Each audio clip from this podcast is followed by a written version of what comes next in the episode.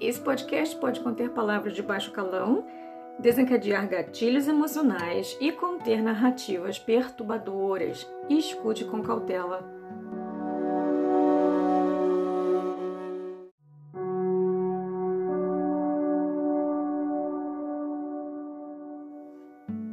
Esse podcast tem por objetivo informar, educar e expandir a conscientização a respeito das dinâmicas narcisistas do transtorno de personalidade narcisista, em especial das comorbidades que ocorrem nesses tipos de indivíduo. Se você sente que você precisa de terapia, por favor, procure por um profissional qualificado na sua área.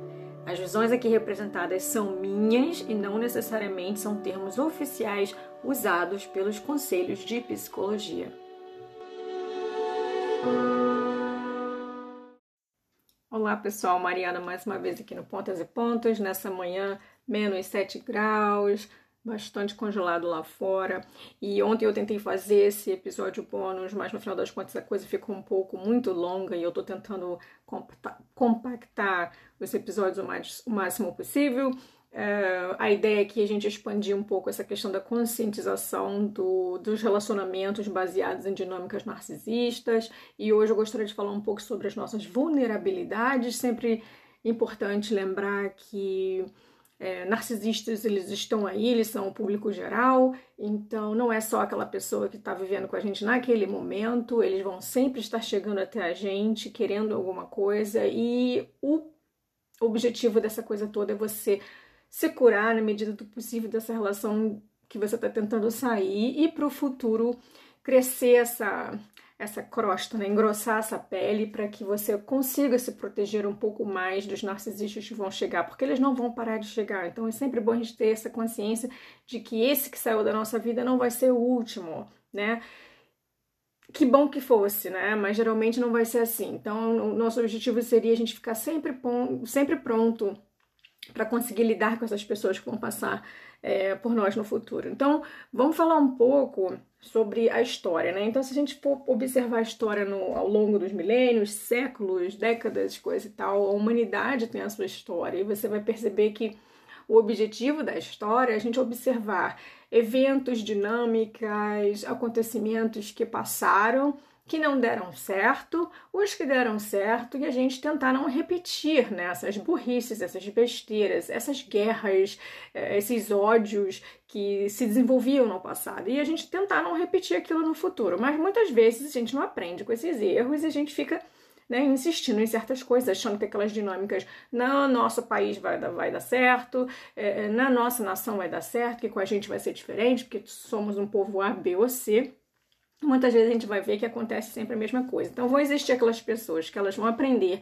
com as experiências alheias, que é o propósito de todos esses canais e páginas e fóruns de discussão de sobreviventes narcisistas. As pessoas querem expor essas experiências para que as outras que estejam chegando agora possam se identificar em algum nível e perceber que, pô, essas pessoas fizeram desse jeito, deu certo para elas, então vou de repente tentar fazer para mim também e ver se dá certo para mim. Cada um vai ter a sua história, cada história vai ser vai ter as suas peculiaridades, mas a ideia é que existe um comportamento padrão nessas pessoas que são abusivas e a gente tem que aprender a lidar com essas pessoas para que as que chegarem no futuro, a gente não ficar caindo no mesmo tipo de dinâmica que a gente já caiu antes. Mas existem aquelas pessoas que elas só vão aprender quando elas passarem pela experiência própria. Então, algumas vão aprender a primeira vez, né, saírem no relacionamento abusivo e vai ser o último, outras vão ter que passar por cinco, seis, sete, seja lá quantos forem, até que elas aprendam, né? Chegaram lá no fundo do seu poço e daí elas falam: não, daqui não consigo mais, daqui eu tenho que aprender a mudar a minha história. Existem pessoas que vão romantizar essa questão toda, vão dizer que a gente está romantizando, né? Essa coisa de que esse sofrimento todo torna-se é, uma pessoa mais forte. E em muitos aspectos é verdade, as pessoas que sobrevivem é, a todos esses abusos e trabalham e fazem a sua terapia e fazem toda essa fase de recuperação e cura vão ser pessoas muito mais preparadas futuramente para enfrentar certas situações do dia a dia do que as pessoas que vivem no mundo da Alice no País das Maravilhas. E é a romantização do sofrimento? Depende de como a pessoa enxerga essa perspectiva toda. Pode ser que sim, pode ser que não. Aí vai depender da sua interpretação. Então, Quando eu é, me separei do meu narcisista, do, tava passando por aquela fase do meu descarte, eu passei aqueles primeiros meses, assim, naquela confusão, a coisa mais difícil até então de fazer o contato zero, coisas que eu desconhecia, porque até então levou um período de sete, oito meses para eu entender que eu estava lidando com uma pessoa é, narcisista até então. Eu não sabia esses termos, eu não conhecia é, especificidades dessas dinâmicas, coisa e tal, mas eu sabia que existiam coisas que eu estava tentando ali e que estavam funcionando e outras que não estavam funcionando. E de certa forma, o que eu consegui fazer, é o maior contato zero possível, que no caso é Pedra Cinza, ele ainda, ainda morava na nossa casa e a gente teve que separar a casa em dois, porque aqui na Alemanha, por exemplo, você tem uma coisa que se chama Trennungsjahr, né? Você tem que declarar a sua separação oficial e passar um ano é, depois daquela separação oficial para que você possa ter o direito de dar entrada nos seus papéis de divórcio, por exemplo. Eles te dão um período que você tem que aí acompanhar de um ano para você poder reavaliar essa situação, se você realmente quer se separar dessa pessoa ou não, que vai complicar muitos casos para muitas pessoas, porque muitas pessoas se separam e continuam morando na mesma casa. Aqui as pessoas geralmente têm casas muito grandes, com muitos cômodos, e muitos casais acabam caindo nessa de se separar e continuar morando na mesma casa. E foi o caso que a gente é, teve que fazer, né? Financeiramente foi o que foi possível. Eu fiquei morando no sótão, na parte de cima da casa com meu filho, e o marido ocupava a parte de baixo é, da casa. E a gente tinha que dividir aquelas áreas em comum, tipo cozinha, banheiros, essa coisa, mas tudo tinha que ser muito separado, né? Suas coisas de cozinha, as minhas coisas de cozinha roupa de cama, aquela coisa toda. Mas ainda assim, você tem aquela coisa da pessoa entrar e sair a hora que ela quer e aquilo ali era tudo uma fonte de tensão psicológica muito alta e no fundo não funciona há muito tempo, né? Mas nesse período de 7, 8 meses ele continuou nesse entre e sai, e isso abalava muito o meu psicológico, né? Assim, me, toda vez que, que voltava aquela pessoa, me tirava ali da, é, daquela. Da, daquela minha determinação de conseguir levar as coisas adiante. Então, uma coisa que a gente tem que observar é que quando a gente está separando essa pessoa, existem métodos, existem técnicas que a gente vai aplicar para a gente conseguir sobreviver a certas situações, mas a longo prazo isso não vai trazer muitos benefícios para você, porque você não vai conseguir se curar, conseguir se tratar, conseguir se recuperar se você continua dentro daquela dinâmica. Então, passei meses nesse sistema, né, querendo esquecer, querendo tentar manter o contato zero o máximo possível, e chegou um ponto que eu não conseguia mais deixar de. É, eu não aguentava mais pensar na pessoa, não aguentava mais pensar naquela dinâmica, não aguentava mais pensar naquela situação. E aí eu fui fazer a coisa mais estúpida que eu podia fazer é, naquele momento, que foi fazer um perfil no Badu. Eu, aos 38 anos de idade, não cresci dentro dessa não, não é da minha geração, né? Essa coisa típica de ficar se relacionando online com ninguém. Eu sempre tive muitos pen friends, meus amigos de correspondência desde a adolescência, então a gente trocava muita correspondência por muitos anos, fiz muito boas amizades uh, ao redor do mundo, então eu era muito ingênua com relação a essas coisas, de escrever sobre o meu dia a dia. Naquela época as pessoas ainda eram um pouco mais bem intencionadas, digamos assim. Hoje o, os, os, sociopatas já tomaram conta de tudo, né? Eles já sacaram o sistema das pessoas, eles invadem qualquer tipo de dinâmica e conseguem é, obter né, benefícios próprios. Então, esses mundos, tipo dos apps de relacionamento, é, os sites de relacionamento online, de qualquer coisa que seja, às vezes é de amizade, às vezes é profissional, essas pessoas tomam esse espaço e ficam ali caçando vítimas, né, para conseguir dinheiro, conseguir o que seja que eles quer, querem dessas pessoas. E aí, quando eu entrei lá nesse Badu, sem, sem experiência né, da, da, situação, eu achei que eu estaria ali num espaço podendo me comunicar com pessoas que quisessem fazer amizades, coisa e tal, porque você tem todas aquelas opções, né? Fazer amizade, é, procurar um relacionamento, é, encontros casuais, coisas desse tipo. E aí você. É, dentro daquelas opções, eu, eu tentei uh, arranjar homens e mulheres que quisessem amizade, coisa e tal, para poder me distrair, né? Eu tava ali entediada e ao mesmo tempo naquela ansiedade, querendo comunicar com as pessoas, falar com alguém. E percebi com o tempo que, por exemplo, as mulheres não respondiam e os homens geralmente a intenção deles era outra coisa, né? Conheci umas duas pessoas assim que ainda consegui ter uma certa amizade por um tempo, pessoas que trocavam muito ideias comigo, e foi bom, né? A experiência foi válida durante um tempo, mas os outros eram é, é, só voltadas para essa questão de encontrar alguém, né, romance, aquela coisa toda. E depois você chega a encontrar umas pessoas pessoalmente e você percebe muito rápido que a intenção deles é muito clara, né? Depois você vai perceber que tem pessoa que nem tá desmanchou o relacionamento ainda, tem gente que tá casada, tem gente que tá ali só pra pular cerca mesmo, né?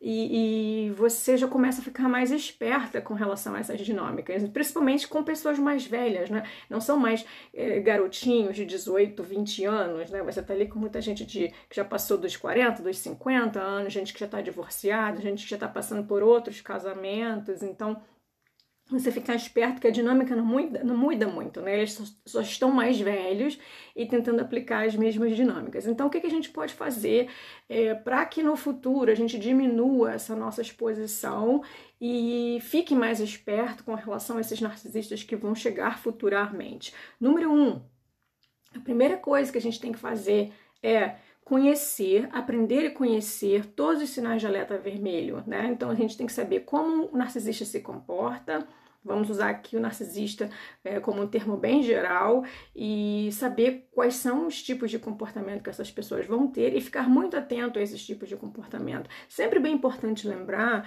que não existe nenhum benefício para a gente, enquanto vítima sobrevivente desses desses relacionamentos narcisistas, ficar tentando rotular essas pessoas muito não. Então assim, existe um propósito para que isso aconteça, por exemplo, se essa pessoa em nível de tratamento, tem um transtorno de personalidade borderline, se essa pessoa tem um transtorno de personalidade bipolar, se essa pessoa está passando por uma fase de estresse pós-traumático, existe um propósito de diagnosticar uma pessoa para você saber que tipo de tratamento essa pessoa vai receber e se ela vai precisar de receber medicação quais vão ser as técnicas e quais são as dinâmicas que são possíveis aplicar para o tratamento dessa pessoa. Mas para a gente, enquanto vítima sobrevivente, a gente não tem que ficar se prendendo a esses rótulos, porque, número um, a gente não está habilitado para diagnosticar ninguém. Número dois, essas pessoas têm muitas comorbidades, então nunca só a questão do narcisismo, nunca só a questão de ser a sociopatia. Essas pessoas estão com muitas coisas misturadas, elas têm vícios, elas, elas têm problemas com álcool, elas têm problema com, com vida sexual arriscada, elas roubam, elas trapaceiam. É, existem muitas dinâmicas ali que a gente vai chamar de comorbidismo, né? E fica muito difícil as pessoas se encaixarem naquele perfil perfeito, né? Daquele vilão A, B ou C. Então, para a gente não traz muito benefício. O que a gente tem que observar é comportamento, comportamento, comportamento ao longo dos tempos, né? Vai acontecer muito comumente é que se você se relacionou, você está saindo agora de um relacionamento com um narcisista aberto, que é aquele óbvio, é o, é o machão alfa, né? É o homem do muquinho, é aquele que é muito. É, fala demais, quer aparecer demais, quer lacrar demais. Então, esse narcisista aberto, que é bem óbvio, você vai ficar criando aquela repulsa com aquele comportamento, aquele tipo de perfil físico, e você acaba caindo na mão de um narcisista oculto, que é aquela pessoa mais beta, né? pelo menos entre aspas, mais franzina, cara de bom moço, muitas vezes usa lá aquele óculos, né, aquela cara de professor, muito né, comunicativo, muito bonzinho, é o herói e aquele perfil de príncipe encantado. E às vezes o contrário, você sai daquele relacionamento com o oculto, bonzinho, aí você cria uma certa repulsa por aquele tipo, por aquele tipo físico, por aquele tipo de comportamento e cai nas mãos de um narcisista aberto, que aí a sua cabeça começa a pensar: ah, não gosto mais desses caras bonzinhos, não, vou agora me enfiar com um que é mais óbvio, fala logo o que quer, pelo menos eu já achei. Já, sei a que ele chegou, né?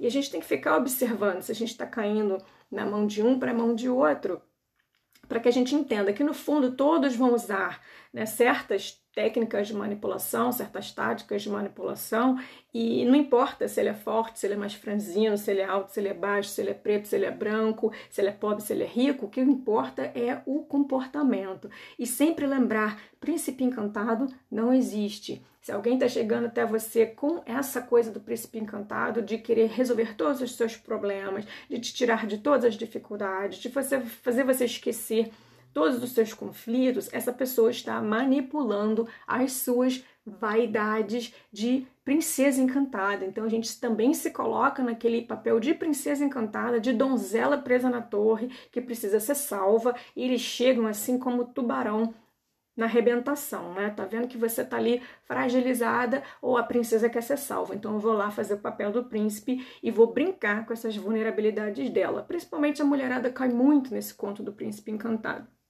Então, isso vai ser a primeira coisa que a gente tem que fazer. Essa pessoa que você está conhecendo, ela está apelando para as suas fantasias, está apelando para esse tipo de vaidade que você tem. Como é que é essa pessoa no seu comportamento? Ela tem um comportamento destrutivo? Como é que ela dirige? Como é que ela lida com a comida? Como é que ela lida com as suas finanças? É, como é que ela lida com a família dela? Né? É sempre importante dar um tempo para as pessoas, observar como é que é a dinâmica dessa pessoa com os seus pais, com os seus irmãos, com os seus amigos, como é que ela lida com aquele círculo é, que ela tem. E essa pessoa fica usando da sua culpa, né? Se você se sente culpado por alguma coisa, ele está manipulando isso, essa pessoa está manipulando o seu senso de obrigação, está né? Tá usando isso para te envergonhar, para te coagir, essa pessoa é controladora, ela quer saber de tudo, de onde você tá, quer estar tá sempre ali com você colado o tempo todo, aquele love bombing, né? Você não pode viver sem essa pessoa 24 horas colada em você, quer estar tá sempre ali presente, principalmente no início,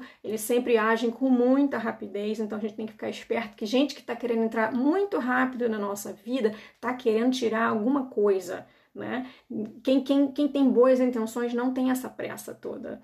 Né? Gente que está com pressa demais, ela está querendo preencher alguma coisa e tirar alguma coisa. Então você tem sempre que dar tempo e espaço. Essa é a coisa que você pode fazer de mais importante: tempo e espaço ao conhecer alguém para poder observar essa pessoa com uma certa perspectiva de mais longe, para ver se você consegue enxergar o comportamento. Se você está próximo demais, aquele comportamento vai se emaranhar ali com o seu dia a dia, você já perde um pouco essa, essa visão do que está acontecendo.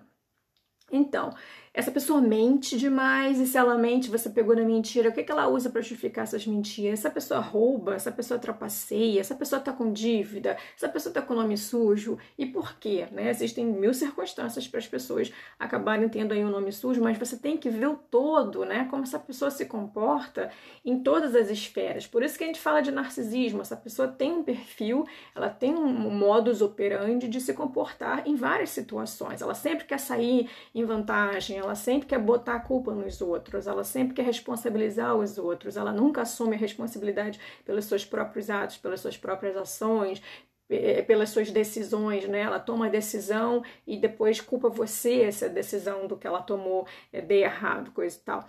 Então você tem que estar sempre observando. E sempre bom lembrar também que quando a gente está num relacionamento de, com uma pessoa muito manipuladora, é, ela vai ficar apelando né, para essa nossa vaidade e tem aquela vaidade em nós, né?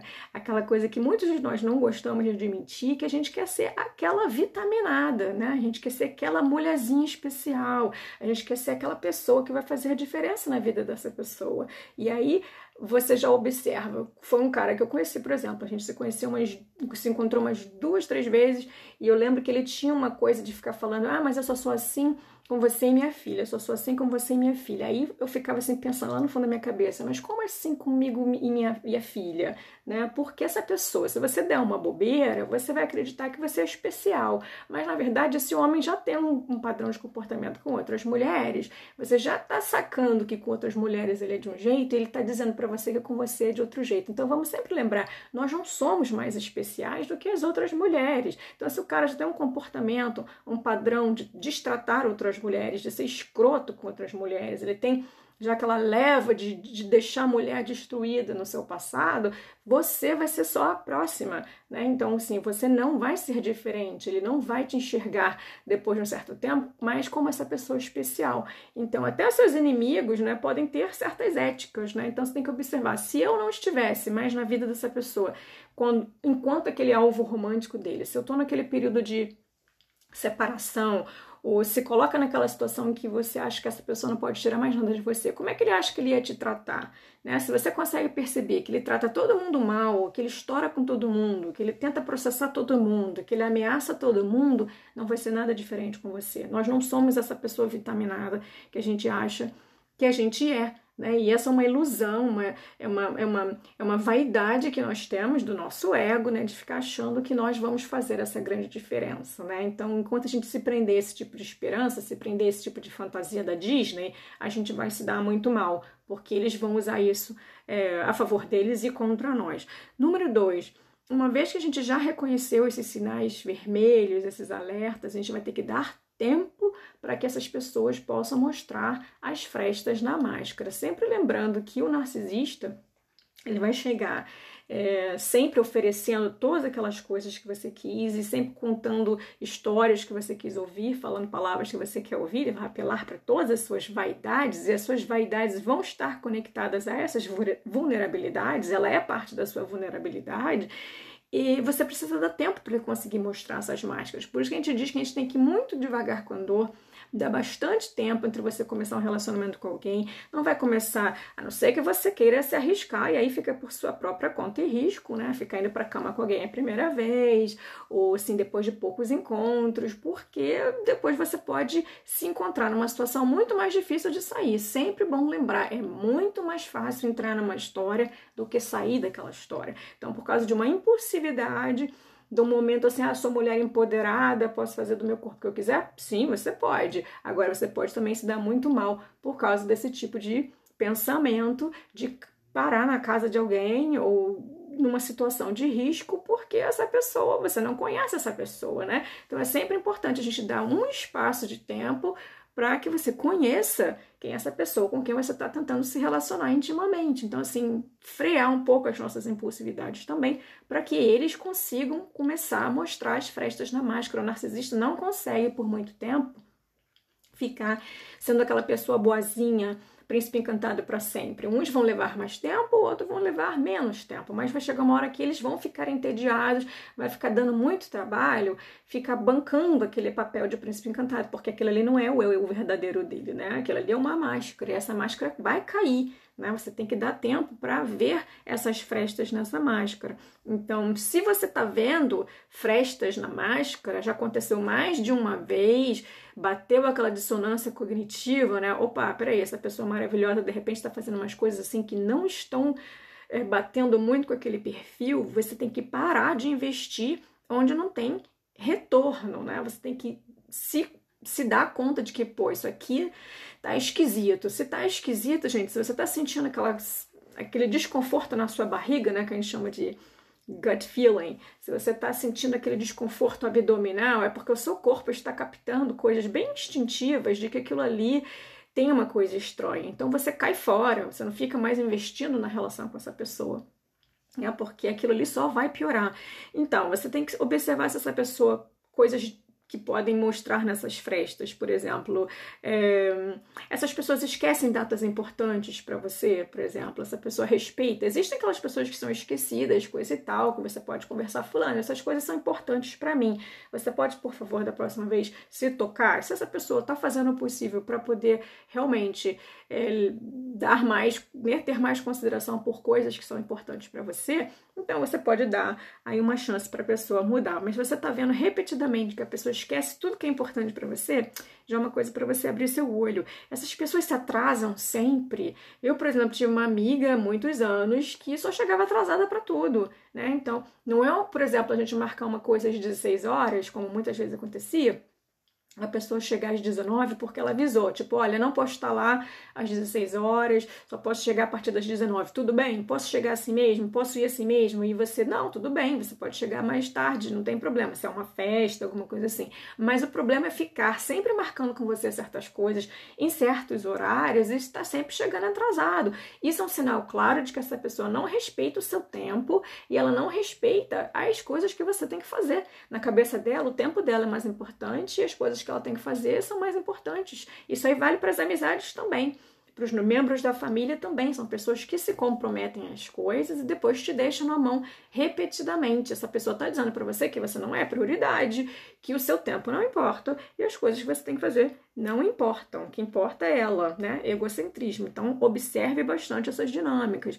Então, essas pessoas não retornam as suas mensagens num tempo viável de forma saudável. Se você é aquela pessoa também controladora que fica mandando mensagem de 5 em 5 minutos querendo saber de tudo que essa pessoa faz, onde ela tá aí com quem, você também tem que começar a reconhecer que você tem que mudar certas coisas. Sempre lembrando que nós não podemos controlar as pessoas que estão querendo pular cerca, por exemplo, estão querendo atrair, por exemplo. Não é sua mensagem de 5 em 5 minutos, seus telefonemas 500 vezes por dia que vai impedir que essa pessoa faça essa, esse tipo de coisa. Eles vão comprar outro telefone, eles vão envolver outras pessoas. Quem quer trair vai sempre arrumar uma maneira de trair. Você não pode controlar. E se você não consegue viver no relacionamento com alguém de uma forma tranquila, se você não está conseguindo dormir sem ficar pensando em mil coisas que ele pode estar fazendo, é porque você já não era para estar nessa relação. Uma relação que não te, tá, te traz paz e conforto, uma coisa é o cara ser muito bom em enganar, né? E você tá lá dormindo confortavelmente, você descobre depois. Mas se você já tá com aquela sensação,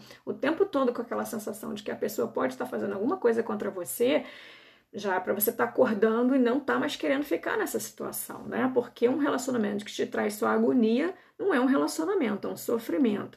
Então, essa pessoa tá lá quando você precisa dela, então, quando ela precisa, você vai. Quando você precisa, ela vem até você. Então, você tem que observar se existe uma reciprocidade. Não é um por um, né? Olho por olho, dente por dente. A gente nunca também vai conseguir ser assim tão 50-50. Vão existir momentos da nossa vida que alguém vai precisar mais da gente e momentos da nossa vida que nós vamos precisar mais de alguém. Então, a gente tem que prestar atenção. Se no final das contas a coisa se equilibra, né? E também depende de você, o quanto você é, está disposto a dar mais ou menos para essa pessoa. Tem gente, por exemplo, o, o meu 10% é o 100%, é o 100% dessa pessoa. Então, assim, para mim não é nada demais mandar cartão de aniversário, comprar presente, mas existem pessoas que não acompanham o nosso ritmo de interação social, por exemplo. O que você pode tirar dessa pessoa é isso aqui, esses 10%. Tá bom para você assim? Você tem que saber. Ou você vai ficar sabendo que uma pessoa só pode dar 10% e você vai continuar insistindo nos 100%. Qual é a sua expectativa em cima do que essa pessoa pode te dar? Então você também tem que observar isso, né? Se você está tendo uma reciprocidade ou não. Então, você tem que começar a perceber que a gente só vai mudar o nosso comportamento porque a dor de ficar onde a gente está é maior do que a dor de tentar mudar. Né? Então, para o narcisista, muitas vezes o comportamento dele funciona para ele. Então, ele não vai parar de trair enquanto ele souber que você vai sempre aceitar de volta. Ele não vai parar de roubar enquanto ele não foi pego, preso, processado. Então, assim, não existem pessoas para parar essas pessoas. Enquanto eles não encontrarem um baque muito forte, né, perder uma coisa muito grande, eles vão continuar fazendo aquelas coisas que eles sempre fazem. Então, é sempre bom prestar atenção nessas coisas também.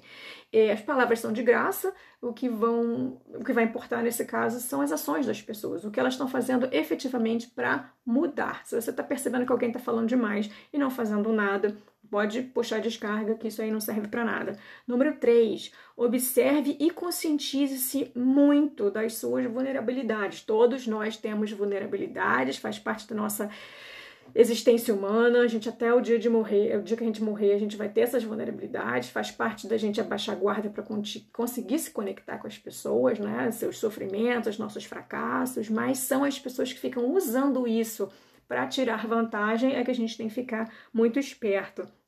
Então, momentos de vulnerabilidade na nossa vida podem ser, por exemplo, divórcio, né? Existe até blogs de homens trocando informação, que a coisa mais fácil que você tem de levar uma mulher para cama é uma mulher que está passando por uma situação de, de divórcio, está se sentindo lá desgostosa com a situação dela com o marido, com esse tal, ela está vulnerável para aceitar qualquer homem que dê aquilo que o outro não dá mais, né? Então a gente tem que ficar esperto. Se a gente está passando por uma situação de divórcio, que é uma situação muito difícil, a gente não é para estar tá tentando se envolver com alguém, né? Se a gente está, a gente perdeu alguém, né? Tem uma situação de morte na família, ou de um amigo querido, de uma pessoa muito querida para você, perder alguém é uma situação muito vulnerável. E aí as pessoas vêm com aquela de te dar afago, de te consolar, de, de, de ser amiguinho e no final das contas elas podem estar querendo tirar alguma coisa depois. Então a gente tem que ficar também esperto, né? Quem são essas pessoas que chegam na hora, na hora do nosso sofrimento? Como é que está a sua saúde física, emocional? Se você está passando por um processo de muitas dores, de muita transformação hormonal, é, essas pessoas também vão chegar às vezes até a gente querendo ajudar, querendo é, fazer favores, porque elas também depois vão querer alguma coisa. Então é tudo um equilíbrio, né? Quem são as pessoas que estão trazendo alguma coisa para depois conseguirem tirar alguma coisa ou com quem são essas pessoas que realmente estão ali tentando ajudar? Como é que anda as suas finanças, né? É, como é que tá a questão? Você está empregado, não está empregado, de repente você perdeu o emprego, está numa situação muito vulnerável, se sentindo assim com aquela autoestima muito baixa porque você não consegue recuperar as suas finanças. Então, estar no momento financeiro vulnerável também pode ser uma porta aberta para um narcisista entrar na nossa vida, por exemplo. A sua autoestima, como é que ela está em nível de autoestima do seu físico, do seu intelecto, né? Todos os seus fracassos, os seus sucessos, como é que está aí a questão da sua autoestima. A autoestima baixa é sempre porta aberta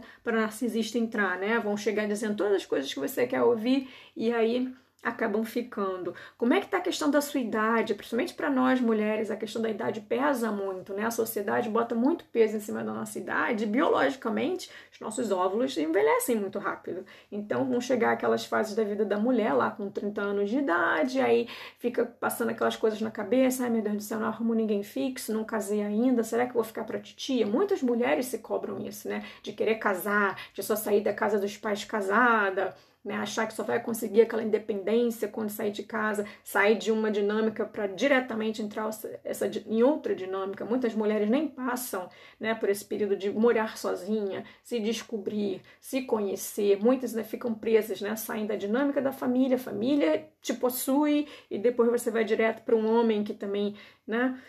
Aí começa outra coisa e você nunca se deu tempo para se conhecer, nunca se deu tempo para saber quem você realmente é, quem, o que você realmente gosta. E muitos homens vão né, brincar com essa nossa vulnerabilidade de querer casar, de querer chegar a uma certa idade, não ter conseguido certas coisas. E você começa a chegar aos 40 sem ter filhos, outra vulnerabilidade, porque muitos homens vão captar aquela coisa de que você tem aquela necessidade de poder ser mãe, de querer ter família, eles vão brincar com isso também, vão se prestar enquanto aquele homem, pai de família, aquela coisa toda. Então, você está se sentindo muito solitário, né? A gente tem uma tendência muito grande, como eu fiz, né? Tá se sentindo solitário, vai procurar esses sites de relacionamento e eles estão cheios de narcisistas, sociopatas, gente querendo dar golpe, gente querendo roubar os outros, gente querendo levar os outros para cama a troco de nada e quão disposto, né, quão disposto a gente vai estar tá, é, aceitar esse tipo de dinâmica. Número quatro, a gente tem que ter nossos valores e os nossos padrões muito claros. O que que você quer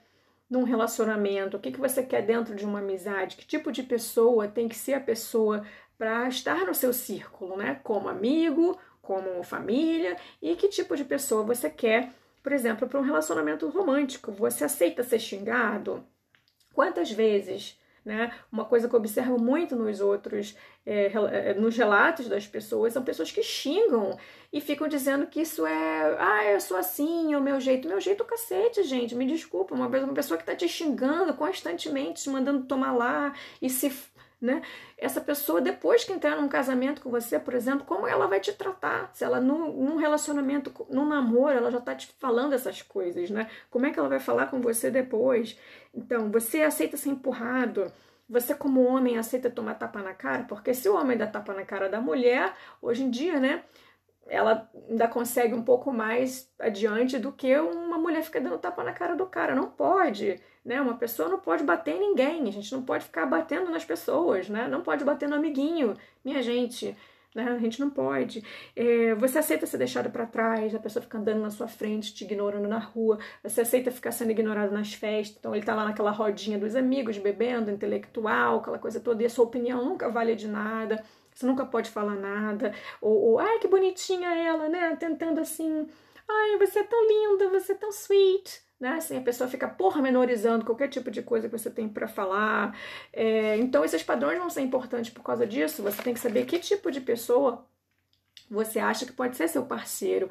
E vão existir pessoas maravilhosas, fascinantes, por exemplo, que não podem ser nossos parceiros porque o seu tipo de vida, seu estilo de vida, suas crenças, os seus valores vão ser muito diferentes da gente. Por exemplo, uma pessoa que é carnívora, uma pessoa que é vegana é muito difícil você conseguir um relacionamento assim, porque uma pessoa quer estar num ambiente com pessoas que consomem uma coisa e outra pessoa quer estar num ambiente com pessoas que consomem outra coisa. Vai ser muito conflitante. Isso, por mais interessante, gostosa, bonita a pessoa seja, o seu estilo de vida é muito diferente do outro. Então você não vai conseguir a longo prazo um relacionamento que vai dar muito certo, né? Então, por exemplo, pessoas que são né, muito atléticas, né, que precisam de muita atividade física, e o couch potato. Então, um quer ficar na frente da televisão vendo filme, lendo livro, o outro quer ficar malhando, o outro quer ficar indo para a rua. Então, assim, Existem pessoas que ainda conseguem é, se comprometer em algum nível, mas existem pessoas que estão muito extremas, né? Uma que está sempre lá fora, outra que está sempre em casa. Então é muito difícil. Você vai acabar anulando o seu parceiro ou o seu parceiro acabar anulando você, né? Você já tem 90% de chance dessa relação não dar certo. Uma pessoa que quer filhos e outra pessoa que não quer ter filho. Você não vai mudar a cabeça dessa pessoa depois e já entrar no relacionamento pensando assim. É bem difícil de você conseguir um desfecho que vai ser né? Porque uma pessoa quer, você não pode ter meio filho, né? Não tem como comprometer isso aí, né? Pessoas que são alérgicas e você gosta de bicho, você tem 50 cachorros e 200 gatos. Essa pessoa não vai deixar de ser alérgica porque você tem bicho, né? Você vai abrir mão dos seus bichos por causa dessa pessoa. Então, é uma decisão que você tem que tomar e se vai valer a pena ou não, quem vai resolver é você. O que não pode é depois a gente ficar, ah, meu Deus do céu, perdi 20 anos com aquela pessoa porque abri mão dos meus gatos, dos meus cachorros, essa pessoa. Então, assim, você tem que ter muita consciência das decisões que você está tomando. Não tem mais papai e mamãe para dizer pra gente o que fazer, né? Você tem que arcar com a consequência da sua decisão. Você deixou essa pessoa entrar na sua vida, o que, que você vai fazer agora? Como é que você vai lidar com essa pessoa? É uma pessoa que vai te trazer a longo prazo um relacionamento que você pode crescer, um relacionamento que você tenha suporte, um relacionamento que você tenha um ombro amigo, um parceiro. Você tem que ter um parceiro, você não tem que ter um projeto de vida. Então, vão ser pessoas com visões religiosas muito conflitantes. Então, um é ateu, um é extremamente religioso, não quer estar sempre na igreja, um quer saber nada de igreja. Como é que você cresce junto nesse relacionamento? Essa pessoa serve para você? Tem que se perguntar. Pessoas que são fumantes e pessoas não fumantes. Eu, por exemplo, não posso viver com fumante porque eu tenho alergia. Então não dá para ficar, por mais interessante que essa pessoa fosse, deixar entrar na minha vida, porque não vai dar certo. Eu não vou conseguir estar no mesmo ambiente que essa pessoa, né? Conviver na mesma casa, conviver no mesmo ambiente. Então, a gente tem que parar de comprometer os nossos sonhos, nossos planos, nossos objetivos por causa de um futuro par, né? Então, saber que você não vai mudar quem não quer ser mudado. Então, um cara, por exemplo, está querendo ter uma relação sexual com você e ele é fumante. O cara é lindo, tá? Mas ele fuma. Você não gosta do fato dele fumar. E aí você já começou a ceder, você já começou a deixar essa relação sexual começar e ele ainda tá fumando. Ele agora não tem incentivo nenhum mais para tentar parar de fumar, porque ele já conseguiu o que ele queria. Então, se uma pessoa tá conseguindo de você o que ela quer, sem mudar nada no seu comportamento, ela não vai ter nenhum incentivo para mudar mais, né? Então, ou você aceita que você vai continuar tendo mais do mesmo, ou você cai fora e tenta preencher o seu espaço com outras pessoas que são mais parecidas com a sua dinâmica, com o seu estilo de vida. Você não precisa odiar ninguém, você não precisa ir de encontro, destruir a vida de ninguém. Você só precisa saber quem é que você quer naquele seu meio o tempo todo. Muito consciente da sua decisão. Então, nesses quatro pontos, você vai ter que observar: número um, bandeiras vermelhas qual é o comportamento nocivo que você está observando constantemente nessa pessoa, num grupo muito né, em diferentes circunstâncias, como é que essa pessoa está se comportando em várias esferas comportamentais. Número dois, depois de reconhecer os seus sinais vermelhos, se essa pessoa está tendo tempo hábil de mostrar as frestas na máscara. Número três, conheça, aceite, trabalhe nas suas vulnerabilidades primeiro e número 4, reconheça os seus padrões e valores e deixe entrar na sua vida aquelas pessoas que combinam com o seu estilo de vida. Não vai ficar tendo aquele 1% de esperança em mudar, em ser a pessoa vitaminada e especial que vai mudar o outro. Então hoje eu vou ficando por aqui. Se você tem alguma pergunta específica, escreva pra gente no pontos e pontos DK arroba gmail.com ou você pode me contactar no Instagram, pontos e pontos, e mandar uma mensagem on direct, né? Hoje é falado assim pelo Instagram mesmo e a gente se fala da próxima vez. Até a próxima!